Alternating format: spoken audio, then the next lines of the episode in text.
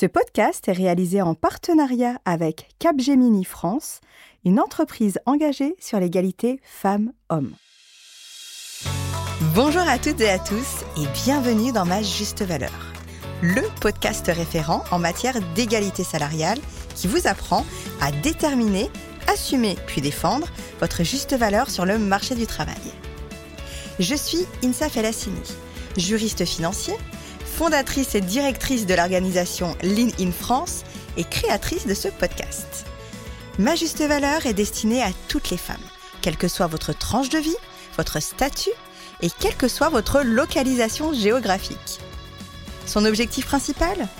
Développer votre confiance en vous et vous partager des outils concrets qui vous permettront de vous construire une carrière et une vie à votre juste valeur. Pour cette saison 2, Ma juste valeur va vous donner de la visibilité sur les attentes du marché du travail, plus qu'indispensable en cette période de profond changement, vous coacher à construire, développer puis gérer la carrière dont vous avez toujours rêvé, puis obtenir le salaire que vous méritez, et enfin, je l'espère, vous inspirer en vous partageant des parcours de vie et de carrière inspirants. Deux fois par mois, je partage mon micro avec des DRH, des directrices RSE, des acteurs et des actrices du monde économique, des personnes inspirantes, des juristes en droit du travail ou des expertes en développement et gestion de carrière. Vous êtes prêtes? Alors place à l'épisode. Bonjour à toutes et à tous, je suis ravie de vous retrouver pour un nouvel épisode de Ma Juste Valeur un épisode experte puisque nous recevons aujourd'hui une coach en maternity leave, Émilie Briand. Émilie Briand a passé 12 ans en entreprise dans des environnements start-up et grands groupes, à des postes notamment de direction commerciale et de direction générale. Elle a ainsi euh, eu une activité chez Webedia et Allociné, mais également la Gardère Active. Ainsi, elle a pu se forger de véritables convictions managériales qu'elle a tirées directement de son expérience et euh, de l'observation qu'elle a eue du terrain. Il y a quatre ans, après être devenue maman pour la première fois, Émilie a pris la décision d'aligner sa carrière sur ses valeurs et exercer ainsi un métier à impact direct sur l'humain. C'est sa manière à elle de contribuer à son échelle au renouvellement indispensable des rouages du monde de l'entreprise. Émilie est donc devenue coach professionnelle certifiée et consultante spécialisée en RH. Et elle s'est vite spécialisée dans la mise en œuvre de nouvelles pratiques managériales et du leadership sensé. Passionnée par ces questions de sens et par l'impact que leurs réponses peuvent avoir sur le cours d'une carrière ou d'une vie, Émilie s'est également formée à l'analyse existentielle et à la logothérapie pour intégrer cette approche thérapeutique à sa pratique du coaching et faire ainsi bénéficier ses clients de nouvelles perspectives. En parallèle de ses activités de coaching et de formation, Émilie Briand est également enseignante à l'école des psychologues praticiens de Paris, particulièrement chargée des cours de management, de développement du leadership et de stratégie RH auprès des jeunes étudiants et étudiantes qui se prépare au métier de la fonction des ressources humaines. Je suis très heureuse de recevoir Émilie Briand aujourd'hui, première coach, première maternity coach ever dans ce podcast.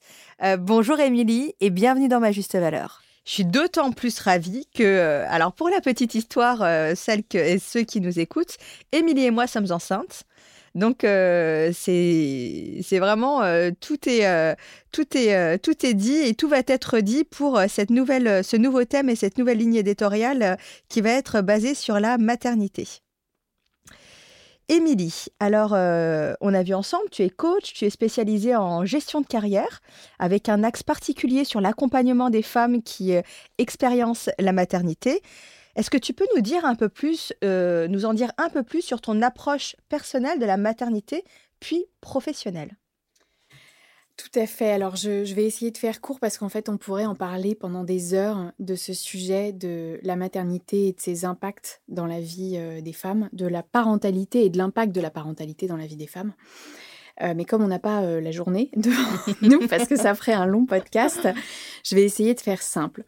Ce que j'ai à dire sur le sujet, c'est qu'une femme met des années à construire son identité personnelle et des années à bâtir sa carrière. À un moment de sa vie, elle fait un choix, elle se sent prête, elle décide de faire un enfant. Bon, elle décide de fonder une famille. L'enfant arrive et là, tout change. Et c'est pour ça que je parle généralement d'un vrai Big Bang identitaire, parce que quand bien même l'enfant a été fortement désiré, quand bien même l'enfant est aimé, la femme est en train de traverser à ce moment-là de sa vie une vraie, euh, une vraie période de bouleversement intérieur, euh, de remise en question personnelle, de remise en question de ses perspectives, et réellement tout change. Et en fait, ce que j'ai remarqué, c'est qu'il est assez rare de trouver des contenus honnêtes sur les impacts, pas toujours évidents à vivre, pas toujours évidents à traverser, de la maternité ou de la parentalité. Et pourtant, c'est une transition qui est vraiment ambivalente et qui mériterait euh, d'être adressée sous ces deux aspects tous les aspects positifs de la maternité ou de la parentalité et tous les aspects plus délicats de, de mu personnel en fait que ça, euh, que ça occasionne. Donc pourquoi je parle de transition ambivalente? Parce que en fait, l'arrivée de l'enfant va générer tout un tas de sacrifices quant à la liberté, quant au choix, quant à la marge de manœuvre euh, et la gestion du temps euh, dont la femme va disposer. Et donc, tous ces renoncements progressifs vont peut-être se faire facilement pour certaines, pour d'autres, il va s'agir d'une vraie difficulté, de vraies concessions qu'elle va devoir faire à ce changement dans sa vie.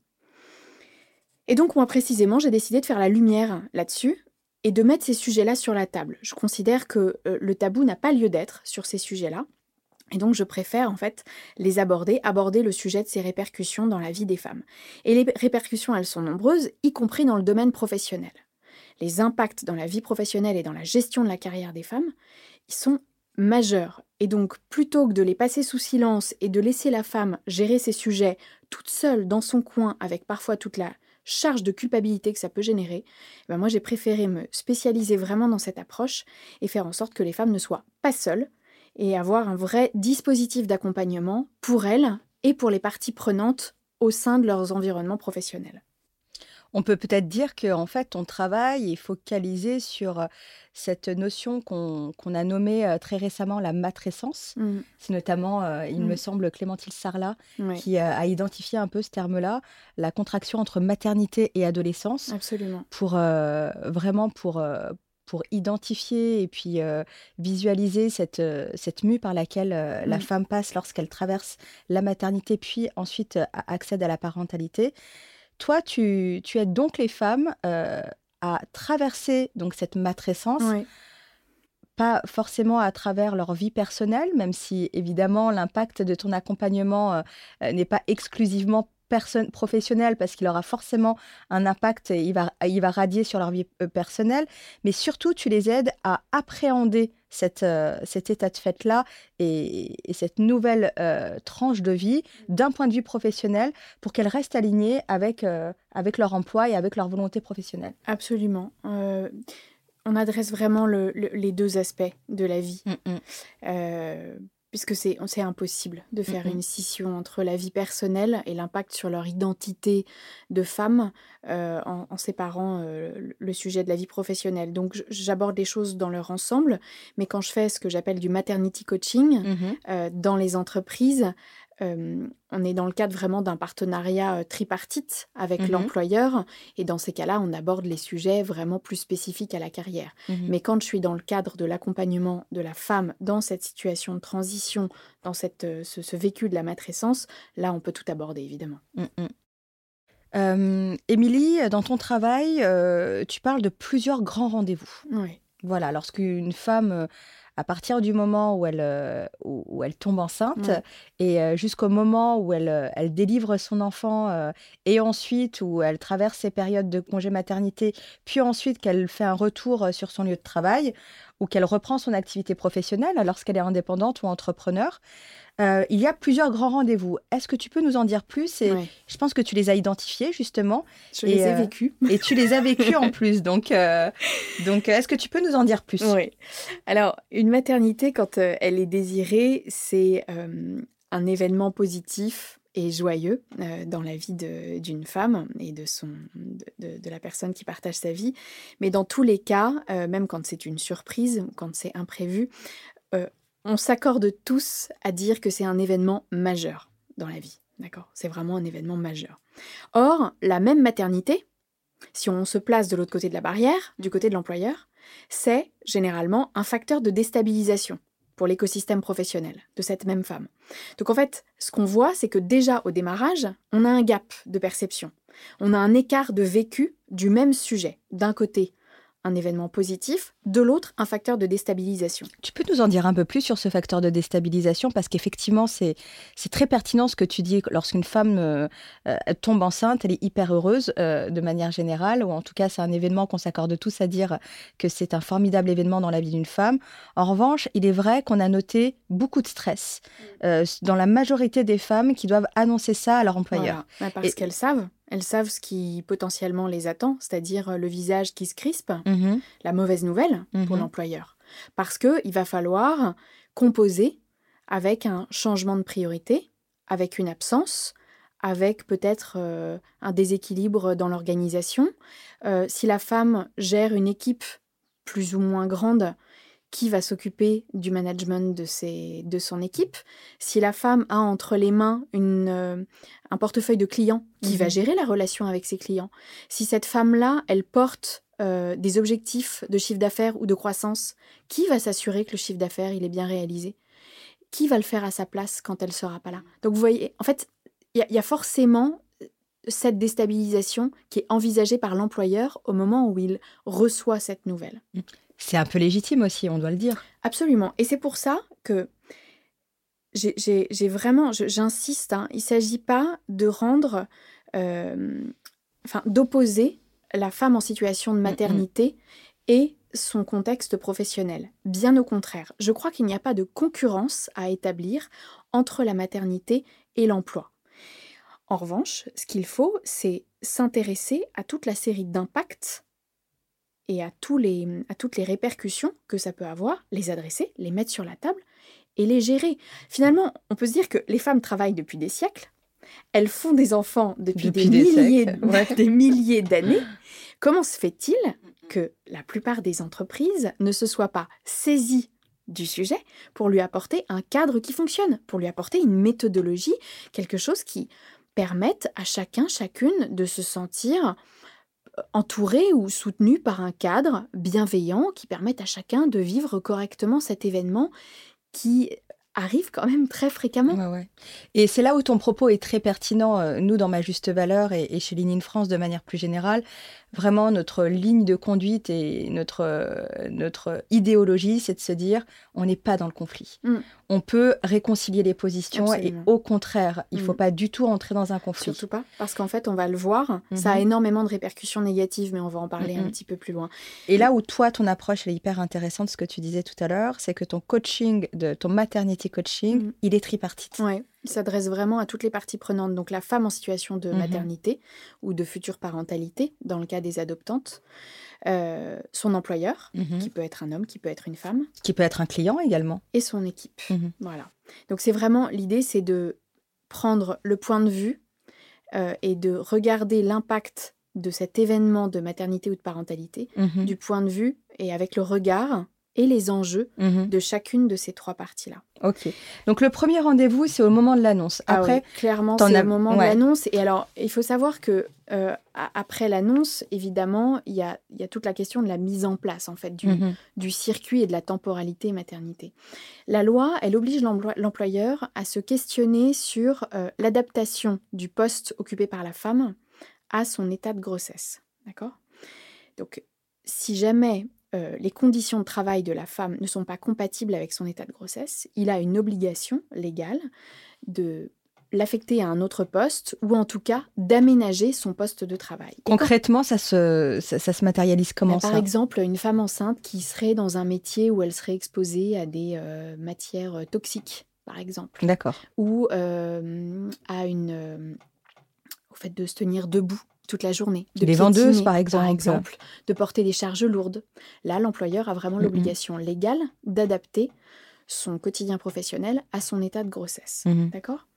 Parfois, ce sont les conventions collectives qui sont plus favorables que la loi et qui vont, qui, vont permettre pardon, des ajustements du temps de travail, des pauses plus longues, euh, une fin de journée qui va arriver plus tôt, etc., pour tenir compte en fait de l'état de mmh fatigue qui, avec la grossesse qui se développe, qui se déploie, forcément va, va arriver. Mais ce qu'il faut savoir, c'est que Mesdames, c'est à vous de demander la visite à la médecine du travail. Mhm. C'est à vous de demander ce que prévoit la, convention collective à laquelle votre entreprise euh, appartient. Moi, je l'ignorais personnellement Mhm. hein, quand je travaillais et que j'étais euh, enceinte et j'ai quitté l'entreprise sans avoir jamais vu le moindre médecin du travail. J'ai des clientes en coaching Mhm. qui font un, deux, parfois jusqu'à trois enfants et qui, dans le cadre de leur grossesse, n'ont jamais vu la blouse blanche d'un médecin du travail. Donc, passons, mais en tout cas, sachez-le, c'est à vous de solliciter euh, les médecins du travail, votre employeur, pour Mhm. connaître en fait les dispositions possibles.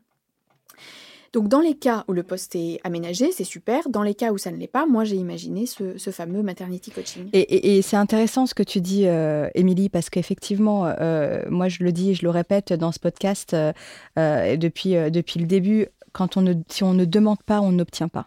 C'est la première règle du Oui, jeu. c'est la première règle. C'est la Et en première fait, règle. ça vaut pour énormément de Et ça vaut pour tout, notamment la maternité. notamment pour la maternité. Donc dans les autres rendez-vous, bah, il y a le moment où il faut l'annoncer à son équipe Mhm. ou l'annoncer à ses clients. Quand on l'annonce à son équipe, il faut bien préparer ça en amont parce que c'est À ses collègues aussi Ouais, à ses collègues. Mais l'équipe peut se sentir euh, en risque euh, ou alors euh,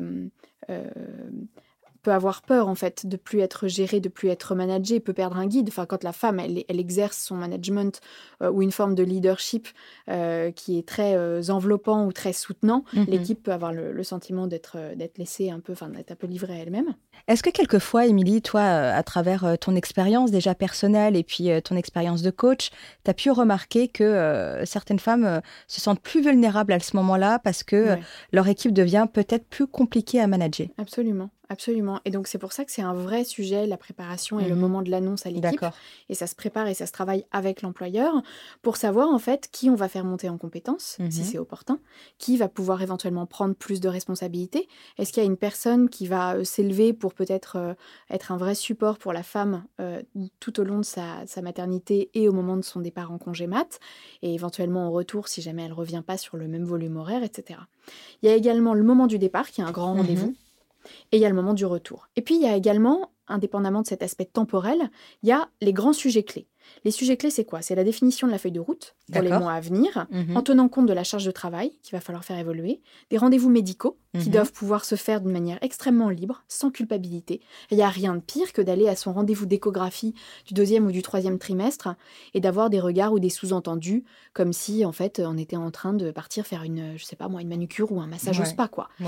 Euh, Il y a le remplacement. Est-ce qu'il va falloir prévoir quelqu'un ou non? Et Mhm. si oui, il va falloir bien accompagner ce sujet-là parce qu'il est délicat pour la femme qui peut avoir peur de ne pas retrouver son poste Oui. au retour, Ce qui arrive très souvent d'ailleurs. qui arrive régulièrement. ouais. Ensuite, il y a le déroulement du congé mat. Quel est le niveau de contact attendu? Par les deux parties, par l'employeur et par la femme enceinte, la fréquence, les modalités d'échange. Est-ce qu'on se passe un coup de fil une fois par mois, une fois par semaine? Est-ce qu'on envoie un mail pour tenir euh, la femme au courant de ce qui se passe, euh, des avancées, des bonnes nouvelles, euh, Mhm. etc. Certaines en fait le souhaitent, d'autres ne veulent pas avoir le moindre contact pendant leur absence pour se focaliser en fait sur l'arrivée du bébé. Et puis il y a évidemment le sujet de l'équipe qui va Mhm. s'en occuper, qui va l'accompagner, qui va la manager?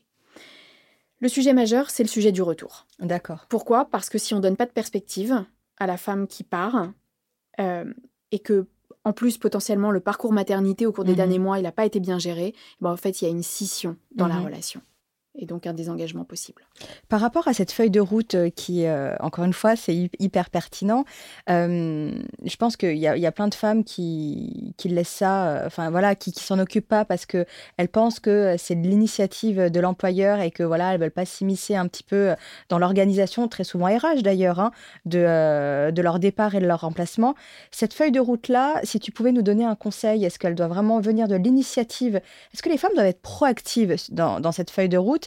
Pour quelque part euh, se préparer et préparer leurs arrières et préparer leur retour. Oui, moi je considère que euh, ça peut répondre vraiment à une Mhm. initiative de la femme qui connaît mieux que personne l'ensemble de ses dossiers, l'ensemble de ses tâches, qui connaît par cœur son périmètre, qui connaît par cœur chaque membre de son équipe, ses forces, ses faiblesses, ses zones de vulnérabilité, ses clients. Donc vraiment, moi j'invite les femmes qui nous écoutent à bien préparer cette feuille de route. C'est pas si compliqué. Il, il s'agit de se dire, ok, mettons, je, je vais m'absenter à partir du mois de d'avril prochain.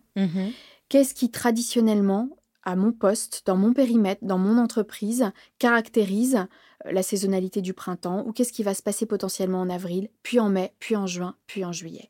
Et comment j'anticipe au mieux, je ne pourrais pas tout anticiper, Mhm. mais comment j'anticipe au mieux ce qui peut potentiellement se passer pour préparer et mon employeur et mon équipe et mes clients à bien vivre ces moments où je ne serai pas là pour Mhm. répondre à leurs questions ou pour euh, les aider ou les manager. La préparation, la préparation, la préparation. L'anticipation, en fait. Et plus on en parle, moins il y a de mauvaises surprises. Et plus la femme se sent euh, aux, manettes, vraiment, elle tient encore les rênes de son poste. Ça contribue à, la, à, la- à lui permettre de se sentir importante, voire indispensable. J'allais le dire, ouais. euh, Mhm. et, et parfaitement reliée aux enjeux de son entreprise. Parce qu'en fait, c'est pas vrai qu'une femme enceinte, au moment où elle découvre qu'elle est enceinte, se met à fond sur l'arrivée du bébé en négligeant euh, les enjeux de son poste. C'est pas vrai. C'est vraiment une croyance négative de la part de certains employeurs et souvent teintée de mauvaise foi.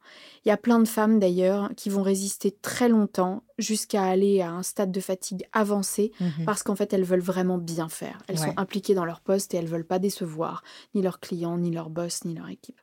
Donc, il faut s'impliquer, il faut mettre ces sujets sur la table et puis se dire, bah, en fait, qu'un sujet qui a été abordé, c'est un sujet qui est déjà, d'une certaine manière, euh, un peu réglé, en fait. Parce qu'au moins, on va pas le découvrir pendant l'absence de la femme euh, qui sera en congé mat. Ouais. Voilà. Et l'autre, le dernier rendez-vous, tu disais, c'était donc le retour. Ah ouais, la préparation du retour, c'est vraiment Mhm. majeur. Donc, quelles, quelles sont les perspectives qu'on va donner à la, à la future maman pour lui donner Mhm. envie de revenir?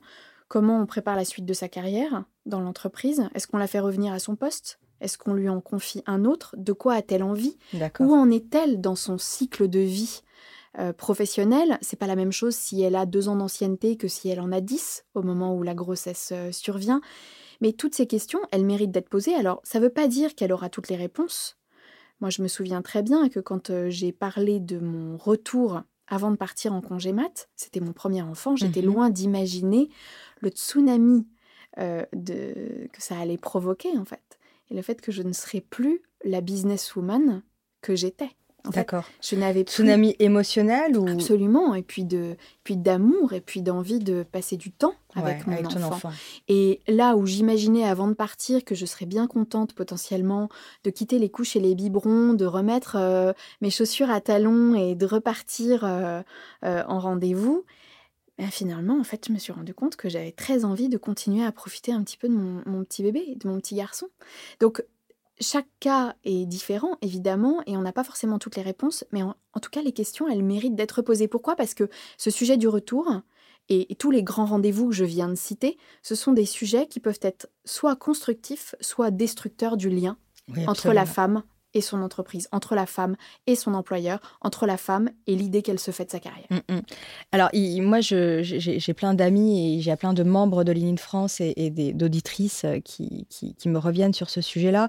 Euh, ce que j'observe, c'est qu'il il y a beaucoup, une- il y a quand même une grande partie des femmes qui, en rentrant de congé maternité, soit euh, retrouvent un poste complètement vidé Mm, de son contenu Mm. initial, soit se retrouvent mises au placard, mm, soit se retrouvent obligées de batailler pour récupérer des périmètres euh, soit, euh, soit voilà, se retrouve face à un employeur qui part du postulat que en, en accouchant, en mettant au monde la vie et, et son enfant, elle a perdu une partie de son cerveau.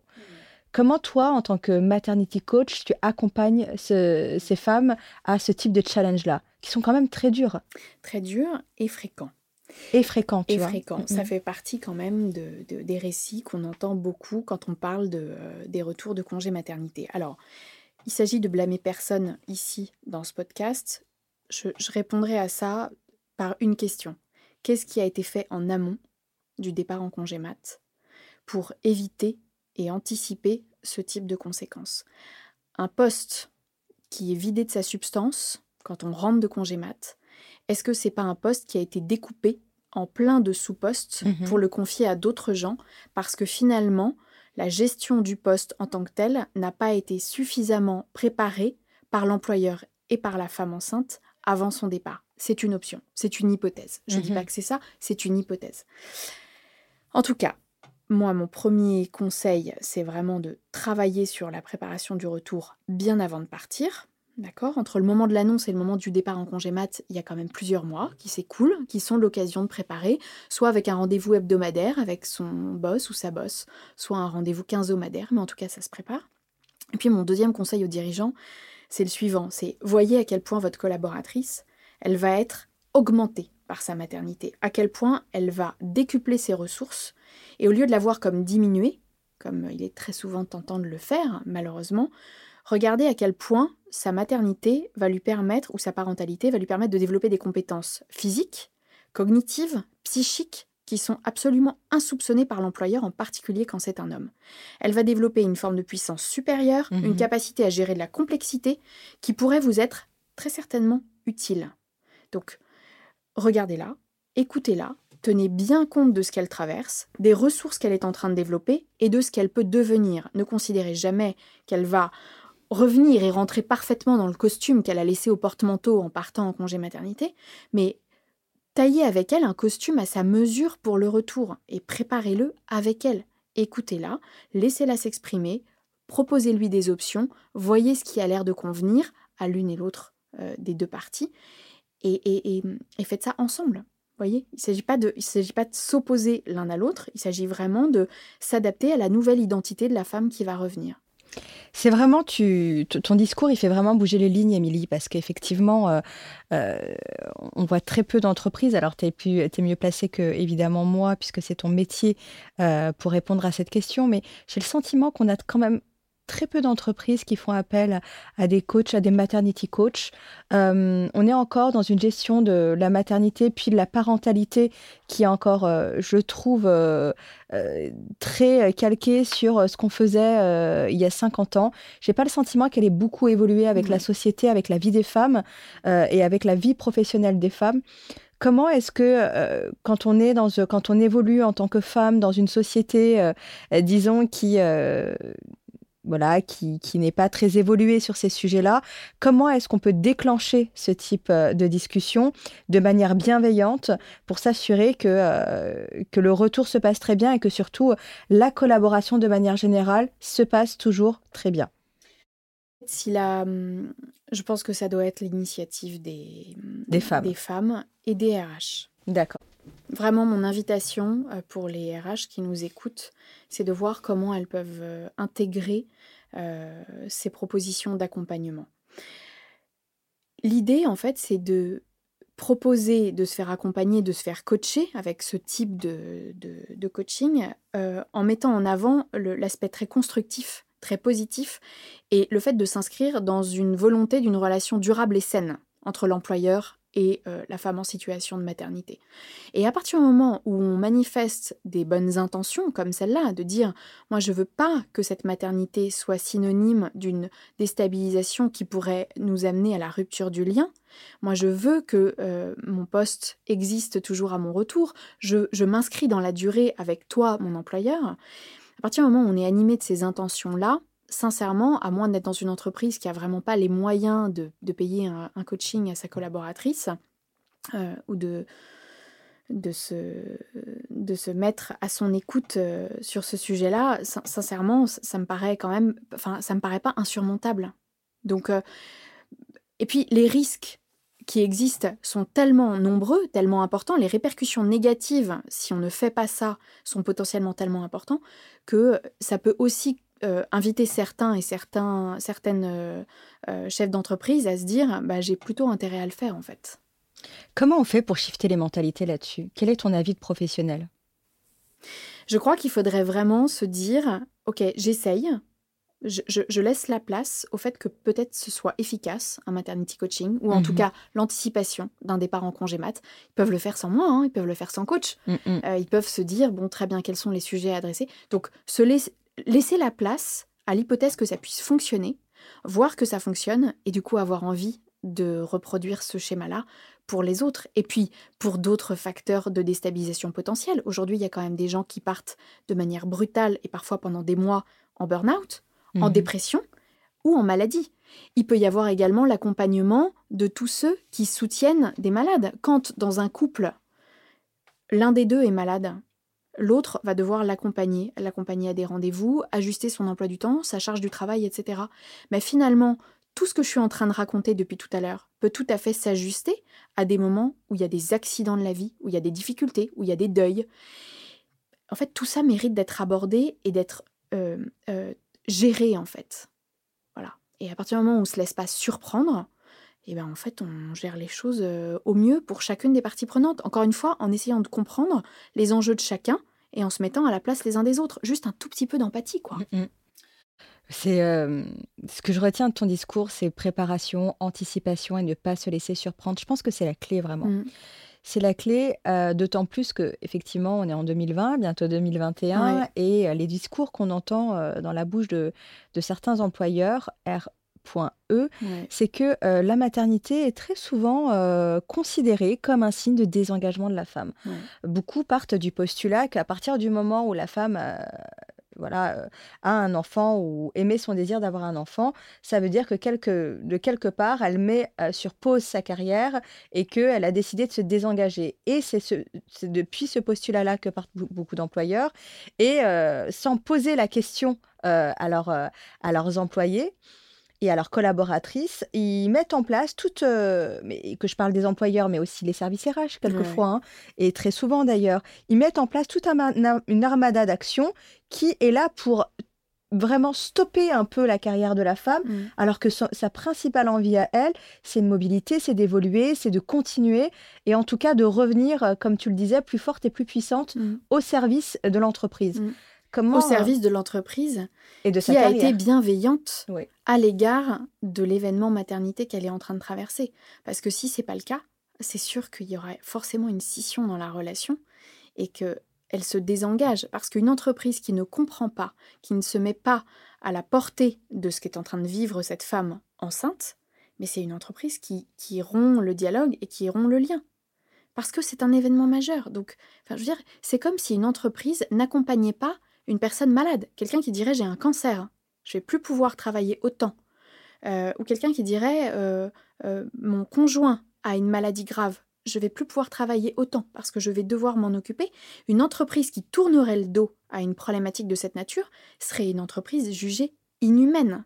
Eh bien, une entreprise qui ne considère pas l'événement maternité comme un événement majeur de la vie des femmes qui s'accompagne, ben, d'une certaine façon, c'est aussi une entreprise inhumaine. En tout cas, qui a tourné le dos à une forme d'humanité.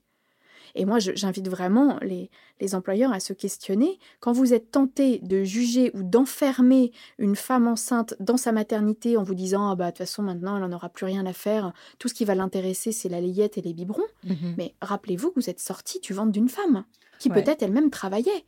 Comment auriez-vous souhaité que votre mère, que votre propre mère, soit accompagnée dans son quotidien professionnel par son employeur? Et conduisez-vous comme tel. Mm, mm. C'est très pertinent, c'est très pertinent ce que tu dis. Euh, j'aimerais qu'on revienne sur euh, les atouts et les changements positifs euh, qu'une femme, femme vit justement après cette maternité-là et à l'accès à la parentalité. Beaucoup de, beaucoup de femmes ont ce sentiment-là que voilà, quelquefois elles s'arrêtent parce que euh, elles s'arrêtent un peu plus longtemps, elles font des temps de pause, euh, quelquefois de un an, deux ans, c'est le cas. Hein. quand on a des jumeaux, un an c'est vraiment le minimum. Euh, on a un congé parental qu'on peut prendre, il me semble, jusqu'à trois ans. voilà, donc on peut avoir des, des, breaks dans la carrière et dans la vie d'une femme qui correspond à cette tranche de vie-là. Comment est-ce qu'une femme, en revenant sur le marché du travail, peut s'assurer que elle a tous les atouts, en tout cas tout le verbatim en place, et aussi se, rassurer elle-même et se convaincre qu'effectivement, elle n'a pas perdu une partie de son cerveau, mais qu'elle a développé des compétences qui vont être très utiles pour l'employeur. C'est un sujet très difficile et mhm. là-dessus, euh, je vais pas, je vais pas euh, être hypocrite. La mhm. plupart du temps, les femmes considèrent qu'elles ont perdu de leur valeur quand elles se sont arrêtées. Ça, c'est incroyable. Ça génère une, une précarité, un manque d'estime personnel. C'est dramatique, qui a, des répercussions en fait sur la manière dont elles se perçoivent euh, en tant que contributrices professionnelles. Et ça me fait une peine folle. Euh, et, et, moi, tout mon sujet et tout mon objectif, quand je coach ces femmes-là, c'est de leur montrer à quel point elles sont augmentées par leur maternité, à quel, à quel point elles sont augmentées par la parentalité. Tout ce qu'elles ont su faire, ce à quoi elles ont dû faire face en s'occupant de leurs enfants au quotidien pendant que ce soit quelques mois ou quelques années. Donc c'est un travail de longue haleine d'accompagnement, enfin de longue haleine, ça dépend des femmes. Certaines se reconnectent assez vite Mhm. à leur employabilité. Peut-être celles qui sont parties moins longtemps, celles qui avaient un poste euh, euh, dans lequel elles se sentaient vraiment à l'aise, performantes et compétentes. Mais dans ces cas-là, il y a, il y a quelques outils de coaching qui permettent de se reconnecter à sa valeur, qui permettent de réinterroger ses anciens collègues, ses anciens employeurs, pour leur demander euh, ce qu'ils appréciaient dans sa contribution, euh, ce qui faisait d'elle une personne unique, ou en tout cas une personne appréciable, une personne fiable sur laquelle vraiment ils pouvaient s'appuyer pour contribuer professionnellement parlant au projet de l'entreprise. Il y a également euh, tout un travail à faire sur euh, quelles sont les compétences de mère qu'on développe euh, quand on est euh, Mhm. avec ses enfants au quotidien. Euh, il y a tout un travail autour des ressources dont elles disposent, le réseau qu'elles ont, les études qu'elles ont faites, leur centre d'intérêt, ce qu'elles peuvent cultiver au quotidien pour venir injecter ça euh, dans la vie professionnelle et, euh, et dans une entreprise. Donc euh, c'est vraiment un travail d'accompagnement, c'est Mhm. singulier, c'est c'est sur mesure. Euh, Il y, a des- il y a des grandes méthodos, on va dire, mais euh, on s'adapte vraiment à la situation de la femme. On part de là où elle est. Voyez, moi, quand je suis rentrée de mon congé mat, je bégayais. Je me suis mise à bégayer. Incroyable. du coup, j'ai bégayé aussi. Je ne trouvais plus mes mots. J'étais, en fait, j'étais, je pense que c'était aussi Fatiguée. lié à la fatigue. C'était lié au fait de m'être arrêtée quelques mois. J'ai bégayé pendant plusieurs mois. Ça a été très dur parce que euh, quand euh, le chemin de la pensée ou de l'idée à la parole, il est long et il n'est pas fluide, en fait, on en, on en conçoit une sorte de, de la gêne, parfois même de la honte, et on peut aller jusqu'à se taire. Et quand on commence à se taire, en tant que femme, c'est Le début de la fin. le début de la fin, quoi. Et donc, euh, moi, j'ai- travaillé vraiment sur ma diction, sur le fait de réfléchir avant de parler, de sortir des phrases peut-être plus courtes, mais en tout cas plus sharp et avec des mots qui s'alignaient correctement entre eux. Et puis petit à petit, j'ai retrouvé le sommeil et j'ai retrouvé ma diction euh, d'avant, on va dire. Mhm.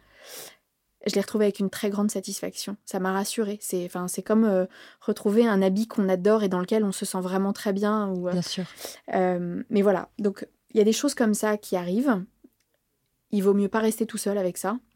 Il vaut mieux en parler et puis ben, essayer de trouver des moyens de retrouver son niveau d'avant ou retrouver un niveau dans lequel on va se sentir bien, à l'aise et conforme à sa nouvelle identité. Émilie, est-ce qu'on peut rappeler aux auditrices euh, qui nous écoutent et aux auditeurs également, hein, qui vont accompagner euh, nos auditrices, euh, que euh, effectivement, euh, quand, euh, quand on accède à la parentalité, qu'on s'arrête, qu'on prend un break, peu importe euh, la longueur de ce break-là, évidemment, on a le sentiment que pendant ce temps-là et ce laps de temps-là, euh, on n'a pas développé ce qu'on appelle les hard skills, Mm. donc les compétences euh, qui sont techniques. En revanche, on a développé des soft skills, des Ouais. compétences comportementales. Tu l'as mentionné tout à l'heure, on développe euh, une, euh, vraiment euh, une facilité, une aisance à gérer les conflits, à organiser, à gérer les projets. Ouais. Euh, et encore euh, beaucoup d'autres choses. Est-ce que vraiment on peut, est-ce que ton conseil euh, serait de d'inviter les femmes à réfléchir, peut-être euh, lister Mm. tout ce qu'elles font au quotidien et essayer de matcher cette liste-là Ouais, ouais. un peu euh, quotidienne Absolument. avec euh, Ouais. avec une soft skills. Ouais, et qu'elle le fasse euh, avec d'autres femmes bienveillantes, avec d'autres femmes qui posent un regard euh, valorisant Mhm. sur elle. Quand on devient, euh, quand on devient maman, que ce soit par la maternité ou par euh, l'adoption, enfin peu importe le canal, sûr, on développe. Mm. des capacités d'empathie extrêmement importantes. Pourquoi? Parce qu'en fait, on est constamment à l'écoute du besoin, des besoins d'un autre que soi. Donc l'empathie devient une qualité, une- ce qu'on appelle donc une soft skill, hein, absolument centrale dans notre euh, vie de tous les jours. Eh bien, l'empathie dans le monde du travail, mais c'est le passeport pour la réussite, parce Mhm. que quand on est, qu'on soit manager, qu'on soit managé, qu'on soit en contact avec des clients ou avec des fournisseurs, quand on met l'empathie au cœur de sa pratique professionnelle, on, on est- on devient extrêmement puissante. C'est un peu le troisième œil. Absolument. Donc l'empathie, ça me semble majeur. La gestion du temps et la gestion de l'anticipation, enfin, je- mais qu'on me dise une mère qui n'a pas développé de capacité d'anticipation, Absolument, je- ouais. qu'on m'en montre parce que moi je n'en connais pas. Mm, mm. Les femmes développent une espèce de capacité de dingue à avoir des antennes sur ce qu'il faut prévoir, ce qu'il faut imaginer, ce qu'il faut envisager. Que, enfin, donc voilà, bah, l'anticipation, c'est une vraie qualité professionnelle également. Euh, la gestion de son temps, la gestion des priorités. Enfin, je veux dire, toutes les femmes s'accordent à dire que quand elles deviennent mères, le temps devient la denrée rare. Bah, sincèrement, euh, une femme qui va devoir dans une journée gérer sa vie personnelle, sa vie professionnelle, l'éducation de ses enfants, c'est une femme qui a une capacité productive qui est considérable.